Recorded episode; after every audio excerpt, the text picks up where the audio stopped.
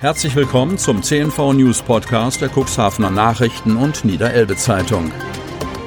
In einer täglichen Zusammenfassung erhalten Sie von Montag bis Samstag die wichtigsten Nachrichten in einem kompakten Format von sechs bis acht Minuten Länge. Am Mikrofon Dieter Bügel. Dienstag, 24. November 2020.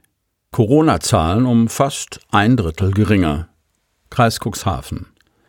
Die Infektionsquote im Kreis Cuxhaven ist über das Wochenende deutlich gesunken, trotz Neuinfektionen.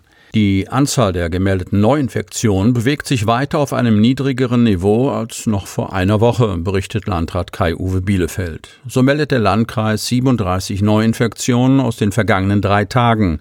76 Menschen haben keine akute Infektion mehr. Die meisten Neuinfektionen verzeichnet die Stadt Cuxhaven mit 16.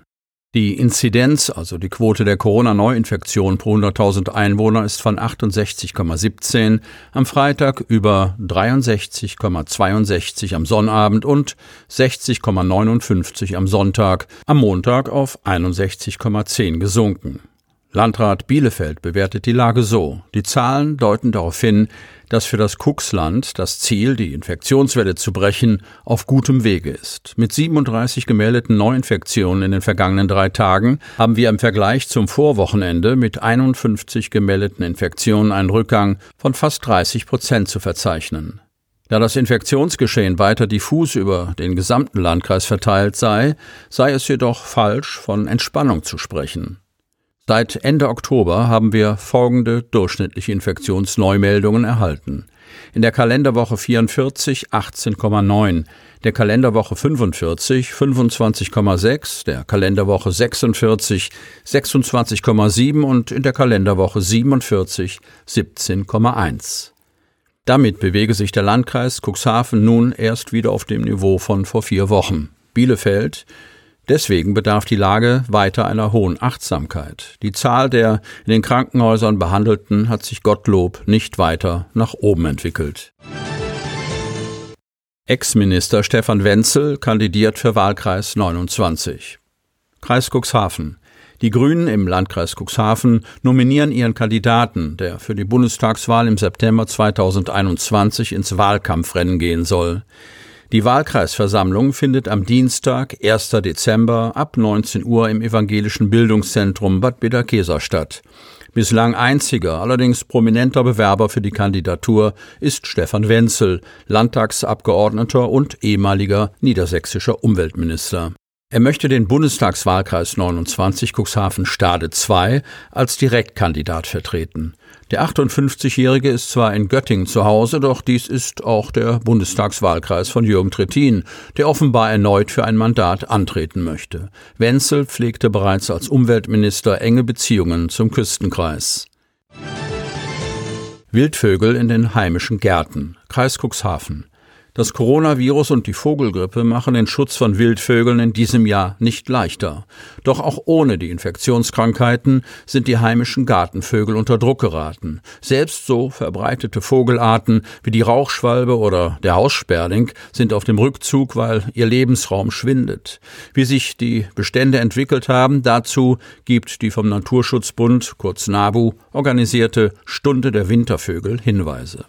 Die bundesweite Aktion findet am 8. bis 10. Januar 2021 zum elften Mal statt, diesmal allerdings unter dem Vorzeichen von Covid-19 und Geflügelpest.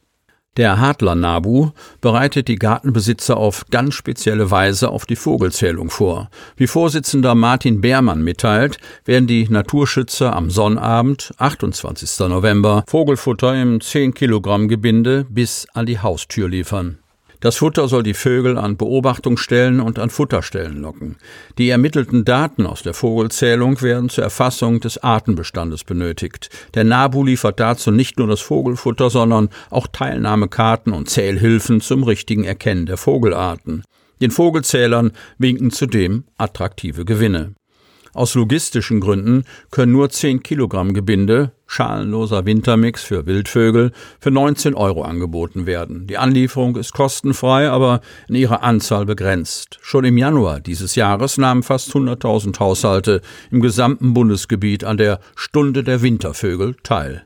Dabei wurden 3,6 Millionen Gartenvögel gezählt. Vor zwei Jahren dünnte das Usutu-Virus die Population der Amseln enorm aus, bis sich das Amselsterben 2019 abschwächte. Seit diesem Frühjahr wurden die Blaumeisen durch eine bakterielle Infektion stark dezimiert. Die sonst so lebhaften kleinen Singvögel wirken apathisch, aufgeplustert und kurzatmig. Nach kurzer Zeit starben sie, häufig in der Nähe von Futterstellen. Seit Mai wurden allerdings immer weniger Verdachtsfälle gemeldet. Dafür kam im Herbst die Vogelgrippe ins Spiel, die für Menschen ungefährlich ist, für geflügelte Zweibeiner aber den Tod bedeutet.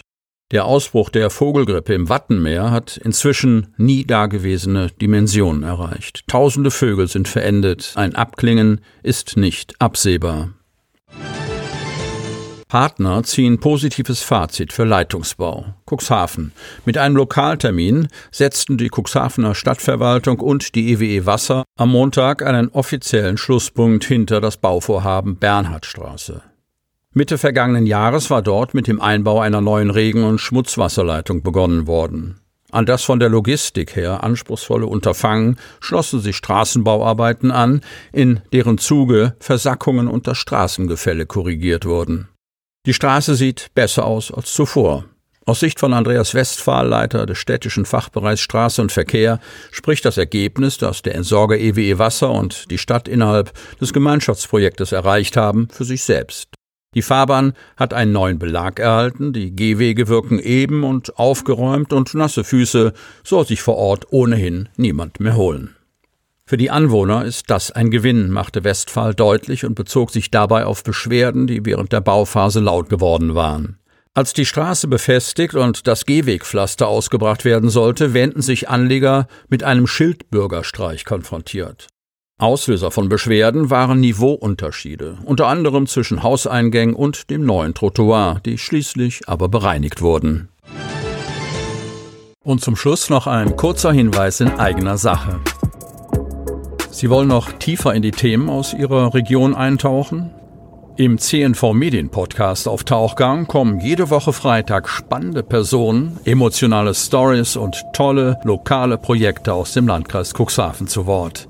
Einfach kostenlos abonnieren auf Spotify, Apple Podcast, Amazon oder auf der Startseite unseres Medienhauses unter cnv-medien.de.